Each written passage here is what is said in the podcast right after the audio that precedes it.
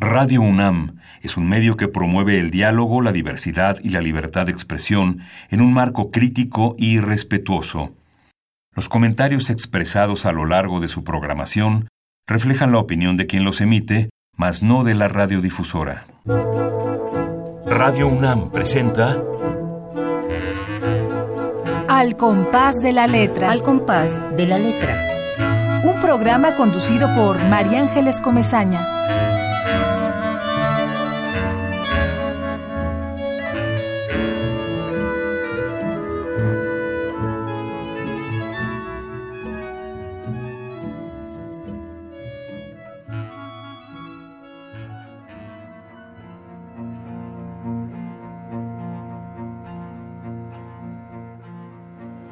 Del libro Penélope frente al reloj, Atavismos de la luz. Nací primero en las ideas de mi madre.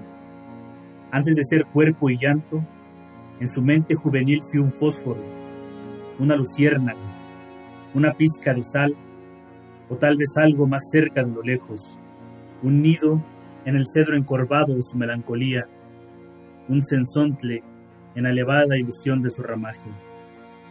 Después vinieron otros instantes de la luz, los menos claros, los a medias.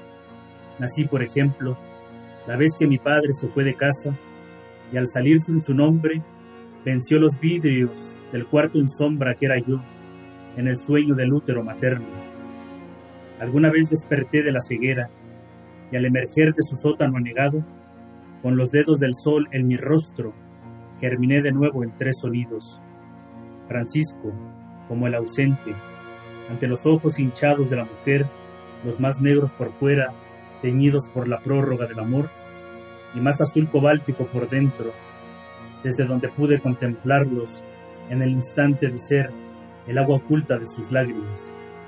Pero nací sobre todo, aunque me falten hoy pedazos, cuando mi padre atravesó, vuelto magno, la carne de mi madre, porque es lumbre su cuerpo, abrupta, incontenible, y su recuerdo un ardor que hace crepitar mi boca al nombrarlo, desde mi remota condición de leño quebradizo.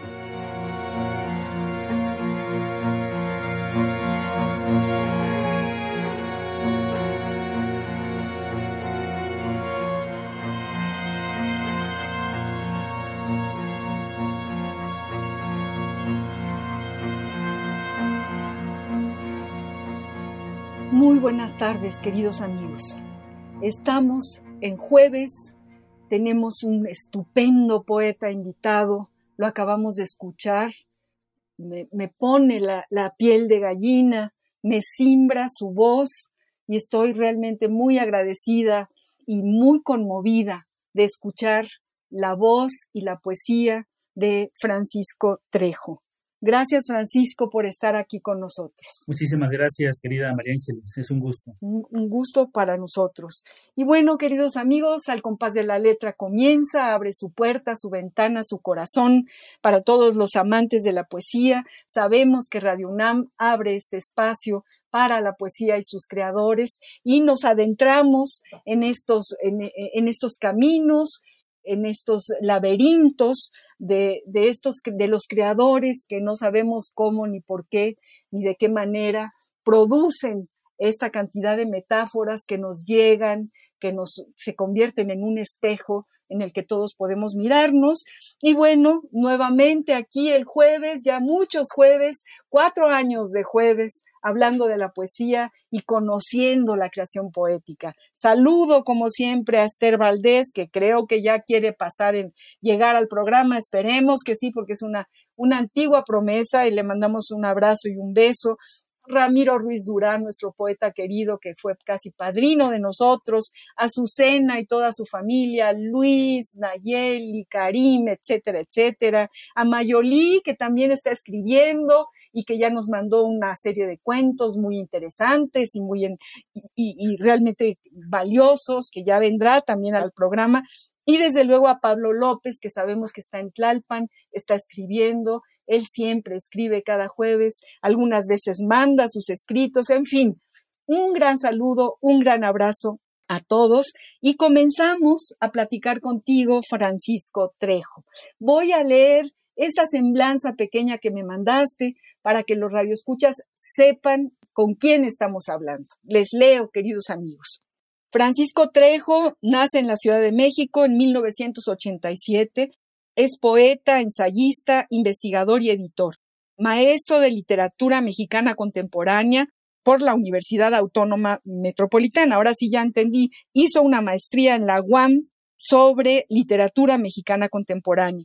Es licenciado en creación literaria por la Universidad Autónoma de la Ciudad de México cofundador y director de Nueva York Poetry Review, una revista en inglés, este Francisco. es una revista, bueno, que tiene algo de traducción de diferentes idiomas al español, pero es básicamente una entrevista en lengua española en Estados Unidos. Ok.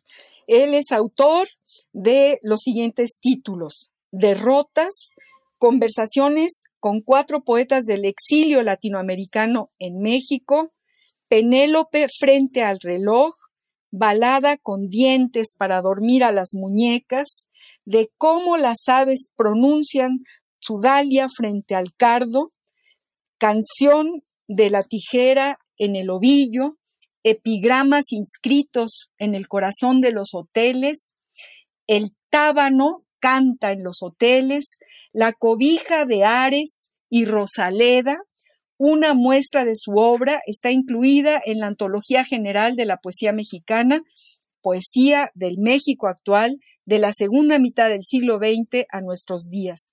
Entre otros reconocimientos, obtuvo el octavo Premio Nacional de Poesía Ignacio Manuel Altamirano en el año de 2012 décimo tercer Premio Internacional Bonaventuriano de Poesía en el 2017 y el sexto Premio Internacional de Poesía Paralelo Cero en 2019.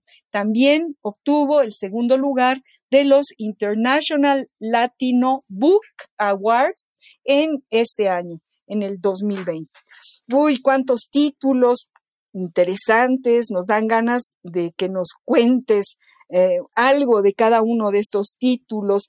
Penélope frente al reloj, balada con dientes para dormir a las muñecas. Cuéntanos de tu trayectoria, eh, tu, digamos, imaginación para vertir poemas en, en estos títulos, mi querido Francisco. Sí, con todo gusto. Bueno, quizá deba comenzar de mi estancia como estudiante en la Universidad Autónoma de la Ciudad de México, la UACM. Es una universidad donde estudié la licenciatura en creación literaria. Es en este lugar donde escribo eh, los tres primeros títulos eh, que más tarde se convirtieron en libros. El primero que escribí es una, una colección de poemas eh, muy breve que titulé Rosaleda, en la que experimenté con el género epigramático, que es un género que se trabajó sobre todo en Grecia y en Roma. Es un género muy antiguo que, pretende mostrar eh, pues un tono irónico, es un tono también caricaturesco, es un, es un tono que pretende denostar al otro, ¿no? A la persona a quien se dirige. Entonces me sentía muy identificado con, con estos poetas latinos y traté de, imitarlos en cierto modo. Y bueno, estos libros los comencé a, enviar a concurso y con el primero tuve, tuve una mención honorífica en, un premio nacional de poesía. Con el segundo obtuve también otra mención en, otro concurso. Y finalmente con el tercero, antes de egresar de la licenciatura, pues tuve la fortuna de ganar un premio nacional de poesía por primera vez es con este libro que se titula El tábano canta en los hoteles. Es un libro que pretende, además de, explorar el, género epigramático, el tono humorístico, pues también eh, crear una alegoría eh, relacionada con el propio género, ¿no? Entonces yo comparé al epigrama, que es un poema muy breve, con, con este animalito, ¿no? Que es el tábano es un animal eh, mitológico también. En la mitología griega el tábano pues juega un papel muy importante para la explicación de diferentes fenómenos de la naturaleza y también el comportamiento del ser humano, ¿no? Sobre todo ser humano adúltero. Tiene que ver con, con este mito de, de Io con Zeus, ¿no? Entonces, pues hay por ahí una infidelidad de Zeus y era castiga a Io convirtiéndola en vaca, ¿no? Entonces, eh, le encarga a un tábano que la persiga eternamente como castigo, ¿no? Por, por haber pues tenido amoríos con Zeus. Entonces este mito explica de, algún modo el, movimiento de la luna, ¿no? Que es eh, que simboliza los cuernos de la vaca, el movimiento del astro y también la existencia de las estrellas, que, son los ojos de Argos, ¿no? El monstruo de los mil ojos, que también tiene la gran tarea de custodiar a Io para que no se acerque más a, Zeus. Entonces es como, como le di forma a estos tres primeros libros en, la universidad. Me parece eh, fantástico, me recuerdas a una amiga entrañable, eh, eh, yo le digo Tita Moreleón, ahora no me acuerdo del nombre, de su nombre de pila, es Tita, mi querida Tita Moreleón, es una gran traductora de poesía griega, del griego, ¿no? y bueno, le encantaría traducirte. Estoy segura que le, voy a pasar tus poemas para que los vea, porque le encantaría eh, traducirte, querido Francisco. Eh, ¿qué, ¿qué, cantidad de... Eres muy joven y has escrito muchísimo, escribes todos los días, eres muy disciplinado para escribir. Cuéntanos un poco de esta forma en la que tú eh, te, acomodas en tu escritorio, en tu mesa del comedor, en tu sala, en, el, en, en la calle, dónde vas cuando escribes, dónde estás cuando escribes. Sí, bueno, creo que esta disciplina la adquirí justamente en la universidad, en la que tomaba pues diferentes talleres, ¿no? De, de diferentes géneros literarios, pero eh, siempre me apasionó más la poesía y diario pues era una tarea que teníamos, ¿no? Los, estudiantes, que es escribir pues ejercicios que nos dejaban o curiosidades que íbamos teniendo. Entonces esta disciplina la, la adquirí de poder escribir diario y bueno, yo soy de las personas que no se acomoda tanto en un lugar cómodo, más bien para escribir necesito salir a la calle, necesito observar, necesito estar en el transporte público, necesito estar eh, entre la multitud. Difícilmente eh, puedo escribir algo estando en casa, sentado en un escritorio. Entonces, el primer paso es eh, justamente ir a la calle, observar, tomar un café, charlar con alguien, bueno, aproximarse al, ejercicio de la palabra mientras tanto.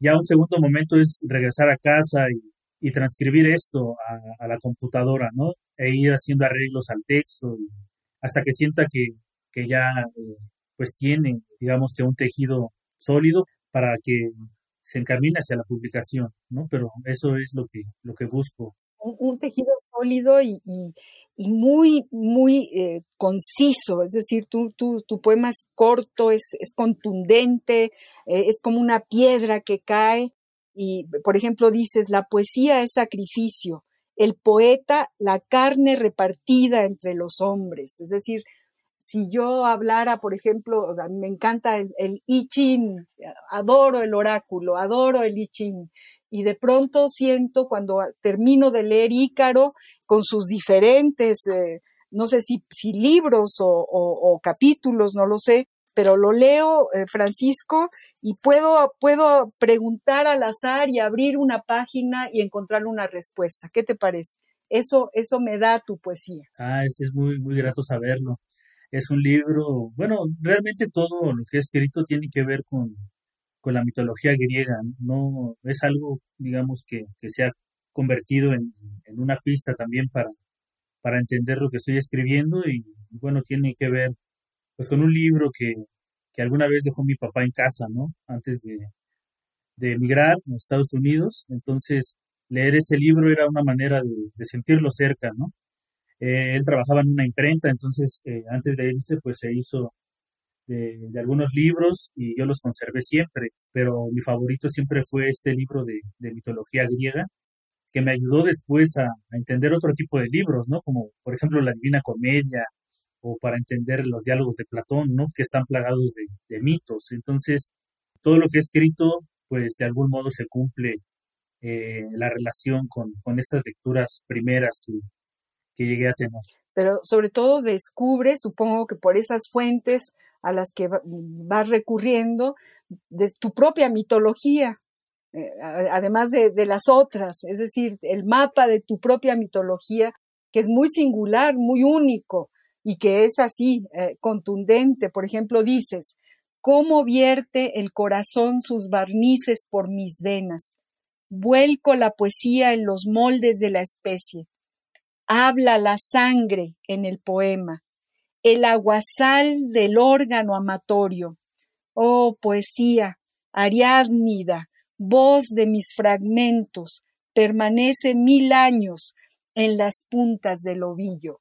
Es una maravilla, Francisco. Muchísimas gracias. No, de veras, de veras, no, no, no te lo, no, no te estoy cultivando como los yucatecos. Te estoy diciendo, la verdad me, me conmueve y me parece, pues, poesía muy, muy, muy bien hecha, muy, o sea, no, no, aquí no le falta ni le sobra. Es decir, yo supongo que haces un, una, un ejercicio muy de, de, de, síntesis de lo que tú quieres decir, o por lo menos así lo, así lo leo yo. Sí, eh, digamos que depende también de la naturaleza, ha dependido de la naturaleza del mensaje que, que he querido eh, plasmar en, los textos, eh, sobre todo pues esta brevedad que me parece que la he ido rompiendo poco a poco. Ahora estoy en, otro tipo de, de intereses en la poesía y he tratado de, extenderme un poco más de, de, lo que estaba acostumbrado a hacerlo. Ok, fantástico. Francisco, querido, como todos los invitados al compás de la letra, tú también mandaste una palabra para que fuera la ruta que atraviesa el programa. Y al principio dije una palabra que, antes de leer tu poesía, cuando vi la palabra madre, es muy increíble que a veces se repiten las palabras, imagínate, todos los años que llevamos, ya cuatro años, jueves tras jueves tras jueves, pues son muchas las palabras que han elegido los poetas, que ahí tenemos la lista y que también es interesante, es una especie de mapa también. Pero bueno, la palabra madre no, no la había mm, pedido o no la había mandado nadie y me parece magnífico que tú lo, la hayas compartido para este programa y, luego leo todos los poemas que tienes a tu madre y el poema que nos leíste, ese maravilloso poema que leíste cuando empieza el programa, que es a tu madre y esta radiografía, yo te decía que como es la poesía, la poesía sí te, ya lo que tú escribes es mío y entonces me atrevo a decir lo que siento y ya lo siento mío, ¿no? Siento que yo soy esa madre de la que tú hablas, pero que también es mi madre la que está en estos poemas. Y, es una especie como de revuelco del alma y del corazón y del espíritu.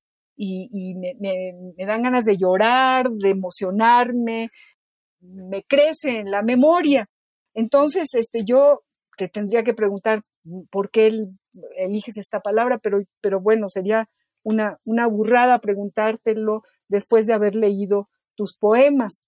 Vamos a ir a, ¿qué te parece si, si hacemos lo de siempre, un ejercicio muy, muy, eh, que, que, siempre nos ayuda?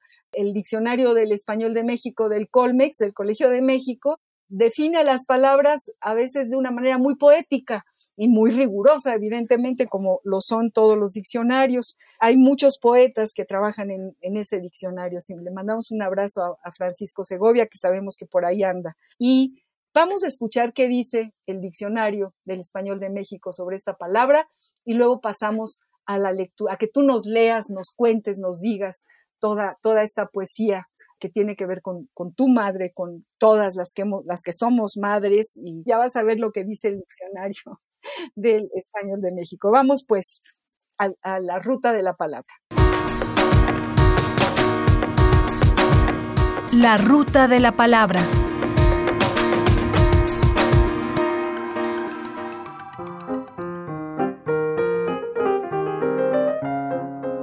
Madre, sustantivo femenino.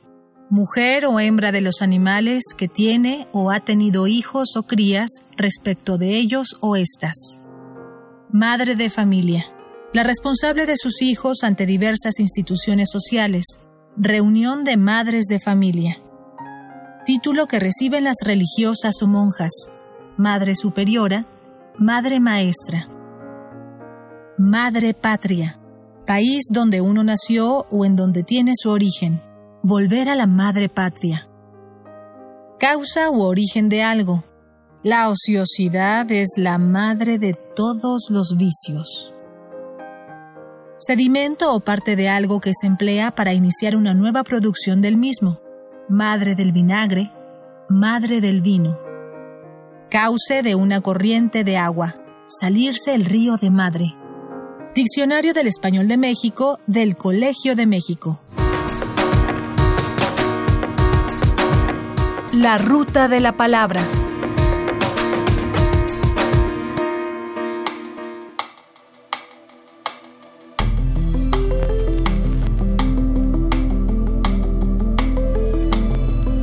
Al compás de la letra.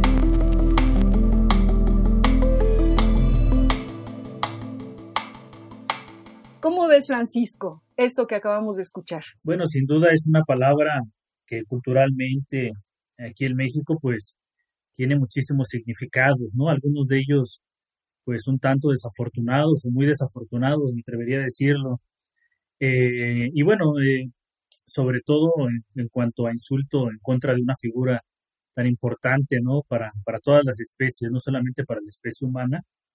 Y bueno, pues se ha reflexionado bastante sobre este hecho, ¿no? Recuerdo ahorita de momento, pues este ensayo de Octavio Paz, El laberinto de la soledad, donde habla, donde habla justamente de, la chingada, ¿no? De, de, la madre chingada, es decir, la, ultrajada.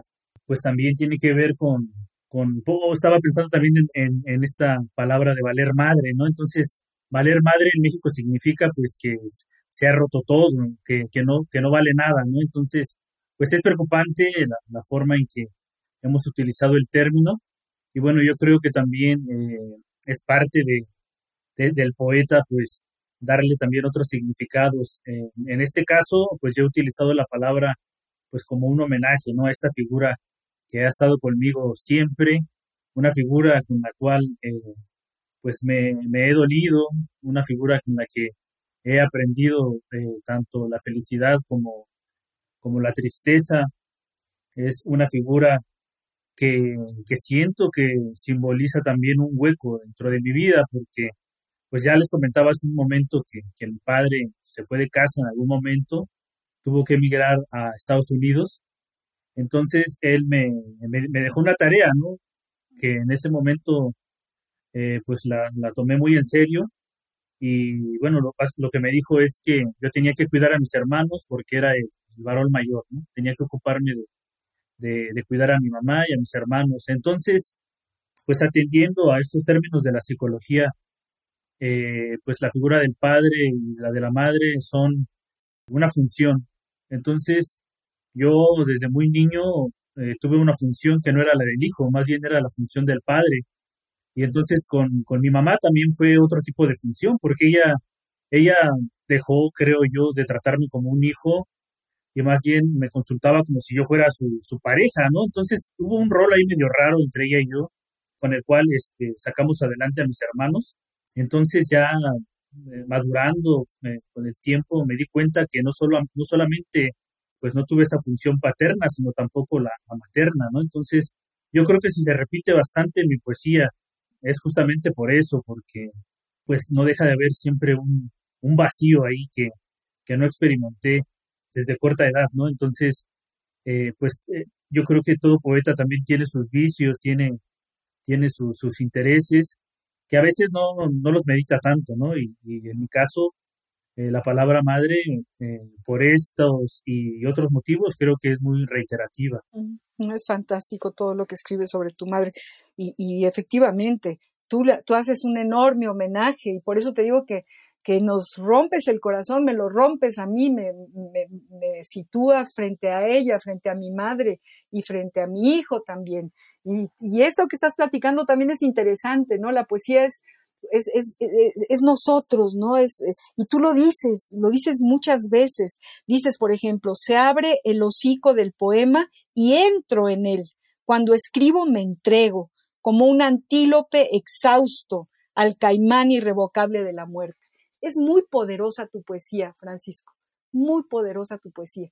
Y, no es de trámite, es, es, algo, además de que y te pregunto y, estoy segura que, que, el camino que te lleva a escribir esto es un camino de, de una formación muy importante. Nos acabas de hablar de, de, tus talleres. Cuéntanos de tus talleres, Francisco. Bueno, en, mi caso me han servido bastante los talleres literarios, pues es la forma en que finalmente me formé en la universidad y considerando pues a veces la carencia educativa que hay desde, desde el hogar, ¿no? A veces no, no se promueve la lectura, eh, tampoco la escritura, entonces, eh, pues es una forma en que los escritores actuales pues tenemos para, para llegar al, texto, ¿no? Yo creo que en otras épocas era muy diferente, no había necesidad de, de este tipo de talleres porque pues en la escuela yo creo que la formación era, era muy completa, eh, no se veía un autor de manera muy, muy superficial, yo creo que antes era otro, otro tipo de, métodos. Entonces eh, se exploraban los autores a fondo y, los escritores eh, no tenían como esa necesidad del taller. Yo pienso que, que, que, todos los poetas han tallereado sus poemas, los grandes poetas han hablado con sus amigos, les han leído en el café, a ver qué les parece, ¿no? No, no, no a lo mejor con la intención, sino con la intención como de compartir y de tallerear, ¿no? Me acuerdo, por ejemplo, bueno, de, de, de Pellicer, que tenía su tertulia de poetas y, se preguntaban, y bueno, de, muchos de los poetas contemporáneos. Tú eres muy joven, eh, por ejemplo, nosotros sí nos formamos eh, con, González Rojo, por ejemplo, eh, el gran maestro de, talleres, el gran, el gran tallerista Enrique González Rojo, quien le mandamos un abrazo enorme lo queremos muchísimo y ha sido como un, gran coordinador de talleres. ¿Tú has ido a ese tipo de talleres? He estado también en, otro tipo de talleres, ¿no? Sobre todo de alguna, de alguna beca que tuve en, un periodo, que es la beca del FONCA, entonces pues se presta también para este formato del taller. Y bueno, lo que te comento es también, eh, porque lo hemos platicado, ¿no? Entre, entre camaradas, entre poetas, incluso pues de otras generaciones, ¿no? Entonces, pues son charlas que a veces tenemos o nos cuestionamos realmente sobre la, el valor y la importancia del taller, ¿no? Entonces, pues se, cuenta de todo. Hay quien dice que no sirve de nada un taller, que un taller no garantiza nada, pero en mi caso, pues a mí me, me sirvió de mucho. Yo me formé con los talleres y, y creo que valen, creo que, que tienen una importancia muy grande para la, formación de escritores, por lo menos en nuestra cultura. Francisco, ¿y como quién, quiénes eran tus coordinadores de taller? ¿A, qué talleres fuiste? Bueno, acá en, la universidad tenía talleres, por ejemplo, con Héctor Carreto, Ajá. es un poeta muy, reconocido aquí en México. Eh, tenía talleres también con, con Mónica Lavín, por ejemplo. Adriana Mateo, ¿no, no, estuviste en, en, la, en la Universidad de la Ciudad de México con Adriana Mateos? No, no, con ella no, no, no estuve nunca. Estuve con, con Adriana Susana Rodríguez, que es este, también profesora de la, de la UNAM y, es experta ahí en, la, en la minificción, en, la escritura breve. Eh, ¿Quién más se me viene a la mente? Diana Rodríguez, que es una poeta también pues muy reconocida, de la cual considero que, que aprendí demasiado. Eh, Está también el poeta Shepdet Bailay, aunque no me dio talleres eh, directamente en el aula, pues sus, charlas siempre fueron como, como esa forma también de, de tallerear, ¿no? Y creo que se, se prestaba también para que uno, Shepdet Bailay, un poeta albanés que se, que se exilió aquí en México y bueno, después del exilio decidió quedarse a vivir aquí. Y es un poeta con el que he compartido bastante. Ah, fantástico. Sí, sí, eh, necesitamos de pronto quienes escribimos leérselo a alguien, a alguien cercano, ¿no? ¿Te parece que es como una, no es una prueba, sino es como un rito de iniciación para el poeta que, que escribe? Sí, creo que sí es necesario mostrarse. Y bueno, uno va aprendiendo, ¿no? ¿Qué es lo que me observa el otro? Y uno se vuelve también muy autocrítico, ¿no? Entonces, al momento de escribir, este, pues, se pone a pensar qué me diría este, otra persona si estuviera leyendo esto, ¿no? Pues que aquí suena algo mal, o sí, ese tipo de detalles que a veces alguien se, bueno, cuando escribimos nos, nos vamos advirtiendo, ¿no? Francisco, querido, ¿por qué no nos eh, lees algún otro poema eh, dedicado a tu madre y, y, y, cerramos un poco este, eh, esta cápsula y nos vamos a un compás musical. Eh, a ver qué te parece. Léenos, léenos algo. Sí, voy a, leer, voy a leer un poema que, que tiene que ver con el significado del nombre de mi madre, ¿no? el nombre de mi mamá, que es Teresa, significa la que lleva el trigo. Y mi madre, pues, creo que sí tiene eh, mucho que ver con esto, ¿no? Es la que siempre está dando algo, ¿no? Algo como el pan. Discurso como agua para el trigo. Puedo ser lo más renegrido, ser el agua primigenia que recorrió el mar, los ríos hediondos y el desagüe, la lluvia que inundó las grandes metrópolis y los que ayer fueron escenarios de la guerra, Termópilas y Troyas que hicieron de los mitos un lugar donde las pavesas de las cosas destruidas se detienen a morir como estatuas de luciérnagas. De mí han bebido las aves, los reptiles y los ciervos. Se han bañado prostitutas y reyes sanguinarios. Han bautizado conmigo a los sucios y a los hipócritas. Se han lavado las manos Caín y los muertos de su estirpe. Soy la cólera de los océanos.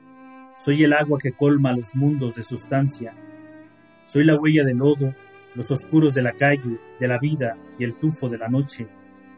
Soy el agua que escurre de anegadas azoteas. Soy la lluvia enferma de gris plomo y de dureza impasible, más vidrio que granizo. Pero en tu imagen, madre, en tu sol de anciano cielo, soy la boca en tu sueño de caudal, el agua recobrada, el vapor de un hombre que asciende limpio al pronunciar tu nombre espiga, tu teresidad agitada en el ambiente, y tu naturaleza de dar el amor como trigo de panes venideros.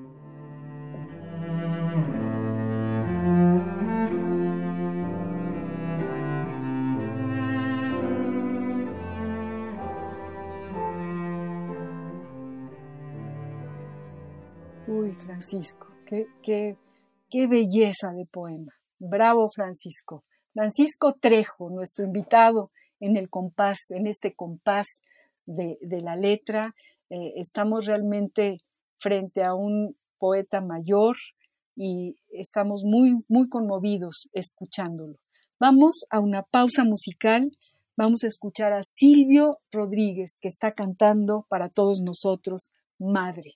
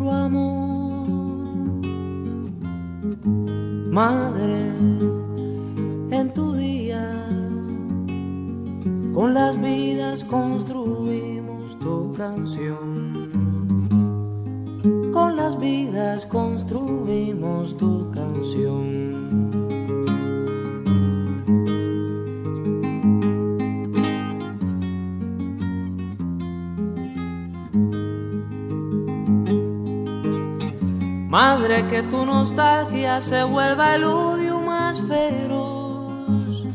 Madre, necesitamos de tu arroz. Madre, ya no estés triste, la primavera volverá. Madre, con la palabra libertad.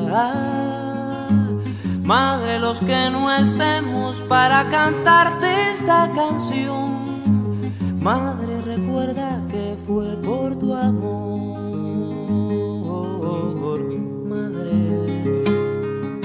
tu madre patria y madre revolución, madre en tu día, tus muchachos barren minas de Jaifón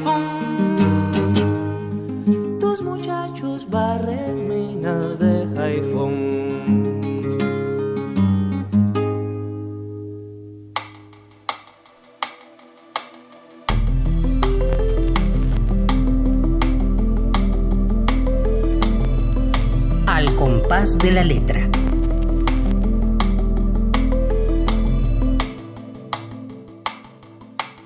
Queridos amigos, estamos platicando con Francisco Trejo, este poeta que nos trae una obra eh, sólida, una obra realmente que nos prende luces, que nos, nos rompe el corazón, nos, nos, permite hacernos preguntas, nos da muchas respuestas.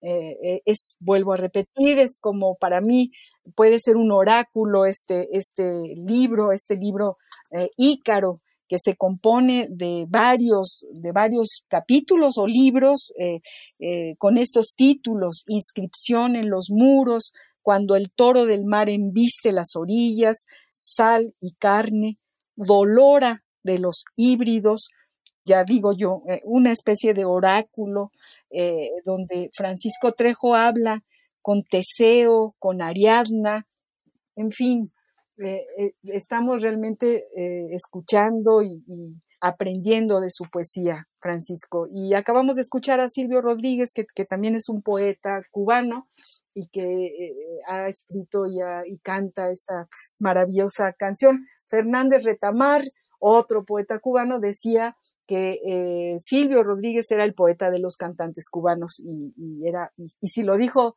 Fernández Retamar quiere decir que sí efectivamente eh, es un, espléndido poeta Silvio y bueno empatan sus letras y su música con estos poemas a la mamá a la madre de Francisco Trejo vamos a pasar ahorita a una de las pequeñas cápsulas del programa que tienen que ver con los epistolarios algo te comentaba yo coleccionamos cartas, nos parece que la intimidad de una carta que va dirigida a alguna persona eh, es, es, muy singular y es única y hemos coleccionado muchas cartas. Y para este programa contigo dimos con una carta de Rilke, de este gran poeta alemán, Rilke, Rainier María Rilke, escribe cartas a, a un joven poeta. Cuando la estoy leyendo, siento que no es que, no, no es que, primero dije, bueno, voy a, voy a poner, vamos a poner esta carta eh, para que se identifique eh, Francisco Trejo con ella y, y de qué manera puedes identificarte. Te lo decía yo al principio del programa. Si yo te mando mis poemas, Francisco, para que, me, para que opines sobre ellos, tú dirías lo mismo que Rilke le dijo a un joven poeta. Por eso ponemos esta carta. A ver qué te parece. Vamos a escucharla. Epistolario. Domicilio conocido. Domicilio conocido.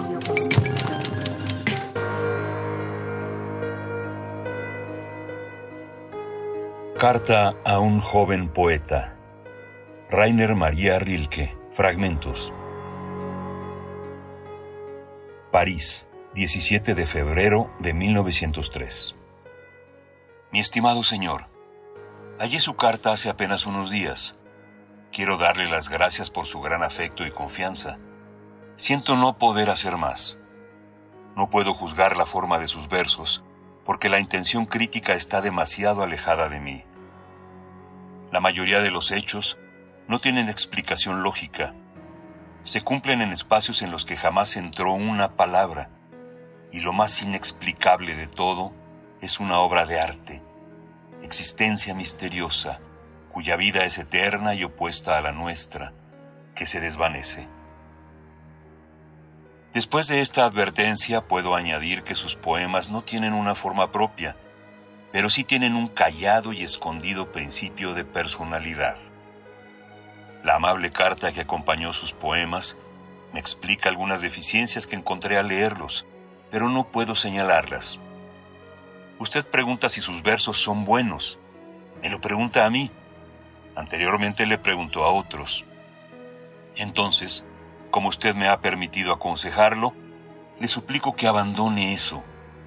Usted mira hacia afuera, y es precisamente lo que no debe hacer ahora.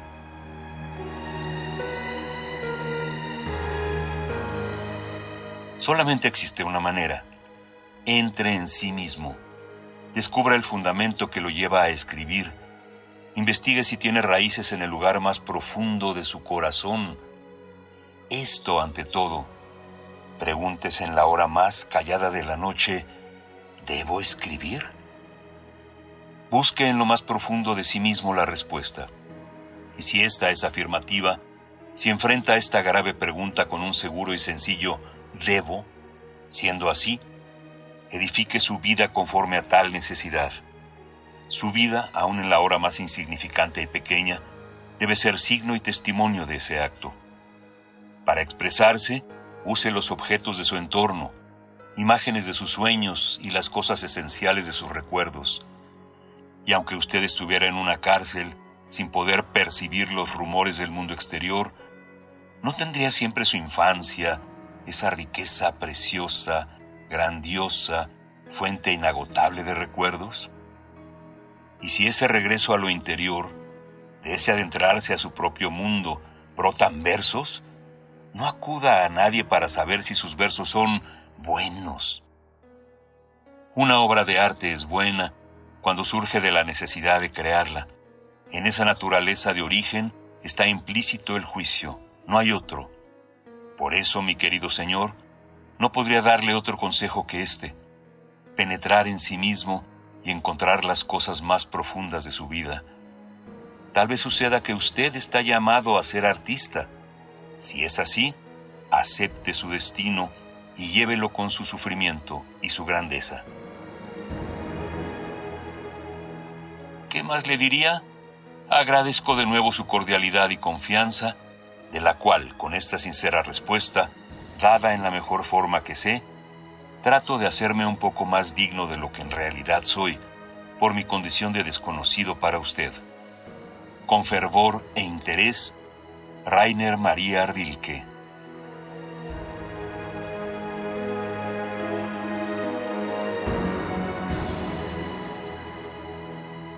Tomada de Cartas a un joven poeta, Rainer María Rilke.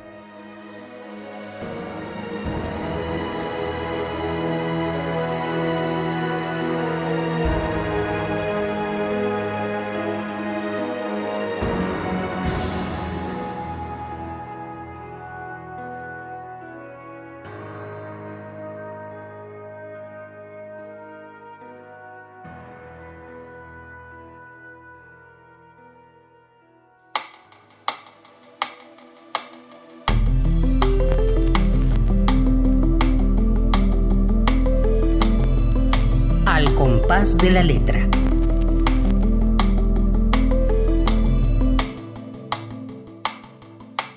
¿Cómo ves esta carta, Francisco?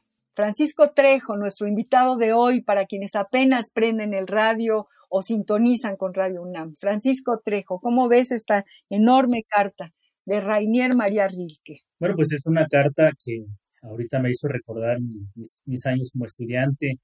Es una carta que en la licenciatura en creación literaria que, que cursé, pues nos ponían a revisar los, profesores.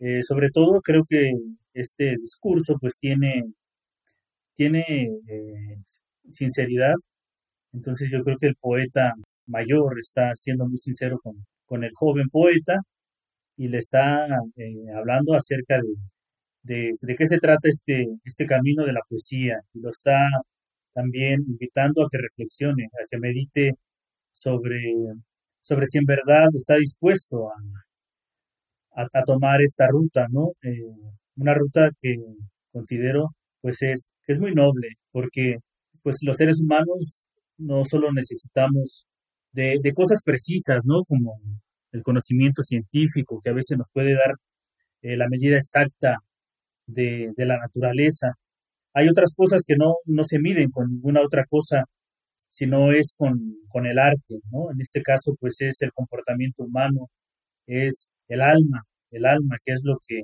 podría trascender de, de, una persona, ¿no? Entonces, cuando somos estudiantes, cuando somos aspirantes a escritores, pues nos cuestionamos si realmente vamos a, a tener eh, oportunidad de, de figurar con, con todos estos autores, con todas estas autoras que, que nos anteceden. Entonces es lo que me, recuerda ahorita la carta de, de, Rilke. Pero además me recuerda mucho de lo que acabamos de hablar tú y yo, cuando yo te pregunto, escribes en la mañana, en la tarde, en tu casa, en el escritorio, y tú dices, no, yo me tengo que ir a la calle, yo tengo que subirme al metro, al autobús, yo tengo que, que, que estar afuera para poder escribir luego una vez que, que recupere el entorno y la vida cotidiana, ¿no? Eh, eh, eh, tiene mucho que ver con, con, con, lo que nos acabas tú de contar acerca de tu creación poética, Francisco. Sí, sí, desde luego, pues, pues también los, las personas que escribimos, yo creo que nos, nos tenemos que aspirar no solamente a lo que, a lo que sentimos de manera individual, tenemos que advertir también otros comportamientos, tenemos que advertir eh, otros lenguajes que, que, pueden ser, pueden resultar muy enriquecedores a la hora de, de aproximarse al texto poético, ¿no? Bueno, es como yo lo, lo percibo. Claro, claro. Yo creo que, que, que, nos interesa muchísimo seguir escuchando tu poesía. ¿Por qué no nos lees poemas antes de que se termine este compás que ha sido interesante, profundo, enriquecedor para todos, Francisco? Claro, con mucho gusto. Eh, voy a compartirles un poema muy breve que tiene que ver con, con mis abuelos. Canto cardenche para llorar algunos nombres. Hubo un día en que sentí la sed de todos los años de mi carne, y busqué un río y busqué otro nombre. Con la boca seca invoqué a mis abuelos, Hipólito, Julio, Aguasangre, Aguardiente. La primera muerte de los míos estuvo siempre en el alcohol, como un insecto conservado. Fueron mis viejos los primeros en abrir la botella de caudal que me quema la garganta. Yo hice un poco de fuego con alcohol para evaporar de mi voz los nombres que me duelen.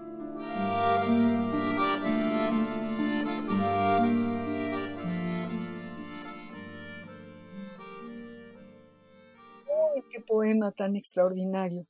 Que, léenos más, léenos más. Bueno, voy a compartir un poema más que se titula Herrumbre y dromedario. Yo nací enfermo de estar vivo y llevo más de 20 años sin la mentira del remedio. El vértigo, el pesimismo y la piedra de la cólera son los mayores síntomas. La otra piel de mi nostalgia. Mi cuerpárbol de aves abyectas se disipa en parvadas, en diásporas de sobresaltos. A menudo me siento incompleto. Solo tengo rostro en la poesía, arañado, pero mío. Toco las palabras con la humedad de mis vísceras, como se toca el paladar con la punta de la lengua. Yo nací con pesadumbre. Soy el agua que agoniza sobre el hierro y mira distante la garganta del mundo dromedario.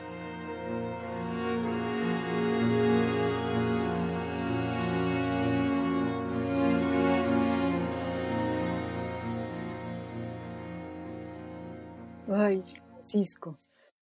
Fíjate que alguna vez eh, tuve la suerte de, estar cerca de Efraín Huerta hace 40 años y resulta que, eh, una vez nos contó a, un grupo que íbamos ahí a su casa, la en, Polanco, eh, en su departamento, aquel lleno de libros, de libros y de libreros, y una vez el librero se le cayó en la espalda y, le hizo un golpazo a Efraín y, se le cayó también el diccionario, en fin, pero una de las cosas que, que nos dijo muy apesadumbrado como, y muy asombrado, que, que ahorita me recuerdas tú, es, vinieron a entrevistarme un periodista norteamericano y estaba muy triste y me preguntó que cómo podía yo aguantar tanta tristeza. Y yo no me había dado cuenta, dijo Efraín Huerta, que era un hombre triste, hasta que me lo preguntó este periodista norteamericano. Sí, sí, sí, yo sufro y soy un hombre triste. Y, este poema tuyo y tus poemas en general, valientes, dolorosos, qué, qué tristeza entraña eh, la, la, escritura, no nada más la tuya, sino en general la escritura verdadera. Qué tristeza entraña, Francisco. Sí, la tristeza yo creo que se, se convirtió en, en un tópico también muy frecuente, ¿no? Este discurso elegiaco, el discurso lamentatorio, porque, bueno, considero también que ser poeta es asumir, asumir que hay dolor en el mundo, ¿no? A veces los seres humanos, pues vivimos de las apariencias, ¿no? Y una de ellas es la, apariencia de, la felicidad.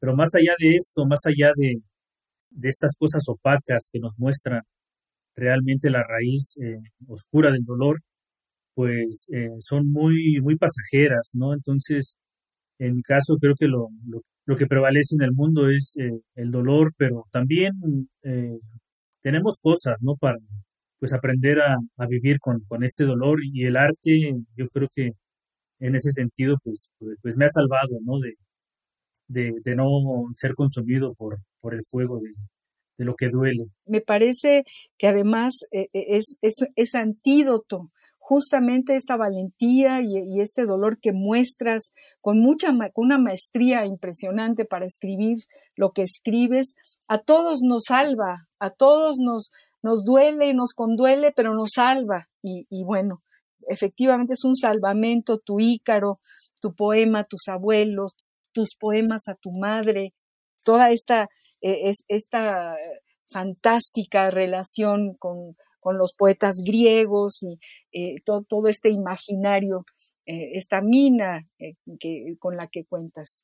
Y estoy muy, muy agradecida porque hayas estado en, en este programa, Francisco Trejo. Yo también estoy muy agradecido, me la he pasado muy bien, pues estuve recordando momentos muy gratos de mi vida con, con esta charla y bueno, siempre es un gusto eh, compartir con, con, las demás y con los demás lo que se trabaja, ¿no? Desde la soledad, que es el poema. Y bueno, siempre cuando llega otra persona, eh, pues yo me siento menos solo, ¿no? Me siento acompañado y me entusiasma lo que dices, ¿no? Que, el poema deja de ser mío y que pues eh, se convierte en, en, una pieza para, para los demás. Muy bien. Francisco Trejo, acabas de, regalarnos tu poética, de, de, estar muy cerca de nosotros, también a nosotros nos acompañas y tu poesía nos hace sentirnos menos solos. Y te agradezco muchísimo tu participación en este programa que ha sido muy, muy valiosa. Y queridos amigos, yo me despido, no sin antes agradecerle a nuestra bellísima productora Ivonne Gallardo su trabajo en el compás de la letra, que ella es la, maga, la que, la que organiza y la que hace posible que esto se transmita. Y bueno, a todos ustedes les agradezco que hayan sintonizado al compás de la letra en Radio UNAM y los espero el próximo jueves a las seis de la tarde al compás de la letra. Soy María Ángeles Comezaña. Muy buenas noches.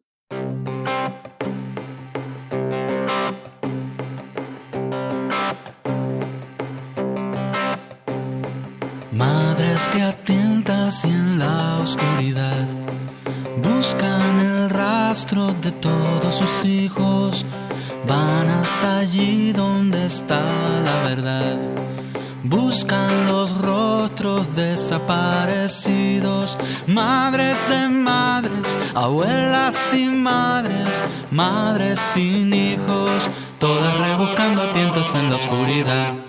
Madre sin más que un impulso de amor, como un candil que ilumina el oscuro, aún en la noche persiguen el sol. Para su búsqueda no existen muros, madres de madres, abuelas y madres, madres sin hijos, todas como lamparitas persiguiendo el sol.